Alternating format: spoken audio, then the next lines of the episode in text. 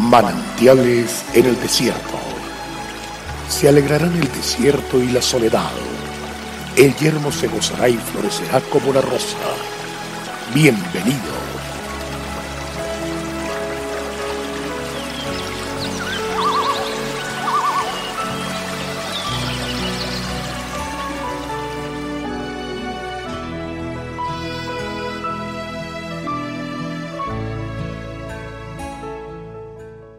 Y dijo, Oíd, Judá todo, y vosotros moradores de Jerusalén, y tú, rey Josafat, Jehová os dice así, no temáis ni os amedrentéis delante de esta multitud tan grande, porque no es vuestra la guerra, sino de Dios.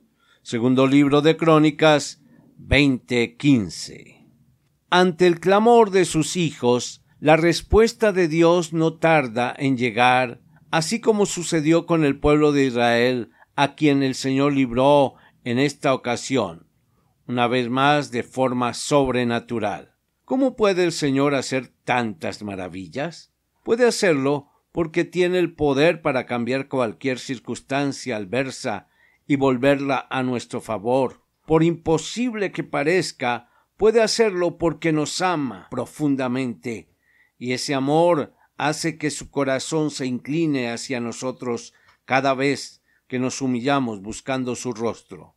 Puede hacerlo porque nos ha dejado sus promesas de ayuda y esperanza como herencia eterna. Es tiempo de tomar aliento y entender que el mismo Dios que dio grandes victorias a su pueblo es el que usted y yo tenemos el que nos invita siempre a buscar su rostro para hacernos más que vencedores.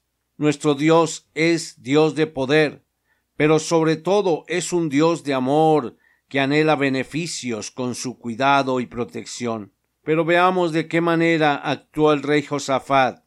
Lo hizo dando lugar al Señor en su vida y en cada una de las circunstancias que le rodeaban. Ante el peligro tuvo temor, pero antes de angustiarse o desesperarse, y antes de buscar soluciones por su propia cuenta, se humilló ante el Señor, reconociendo que Él era su escudo, su fortaleza y su alto refugio.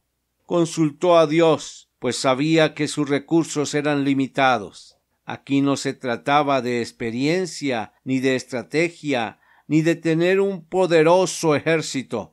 La clave estaba en Dios, cuya sabiduría nos muestra caminos que nadie más puede ver. Hizo pregonar ayuno a todo su pueblo. Él sabía que ante las adversidades y los peligros el corazón desfallece y el alma desmaya. Él sabía que en toda victoria es imprescindible la fe, una profunda actitud de confianza y seguridad. El temor es el mejor aliado de la derrota.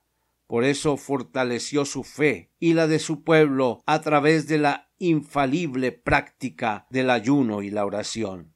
Convocó a la casa de Dios a todas las familias de Judá, hombres, mujeres, niños y niñas. Josafat comprendió lo que más tarde el Señor confirmó a través del profeta Jeremías. Yo seré por Dios a todas las familias de Israel, y ellas me serán a mí por pueblo. Dios ama a las familias y siempre defenderá sus derechos cuando los miembros de la familia deciden confiar en Él.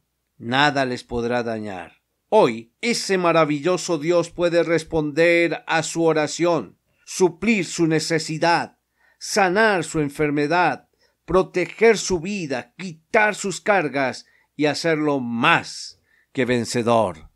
Claro, en Cristo somos más que vencedores y vamos para adelante.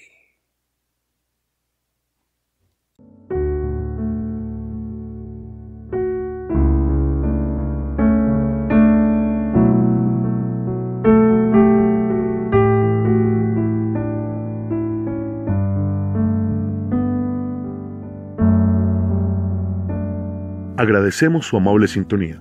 Esperamos que este espacio se constituya de bendición para su vida y le invitamos a compartirlo con otras personas. Visita nuestra página web www.cfeprimavera.com Mañana el pastor Daniel Machuca estará de nuevo con un mensaje de aliento en este espacio Manantiales en el Desierto.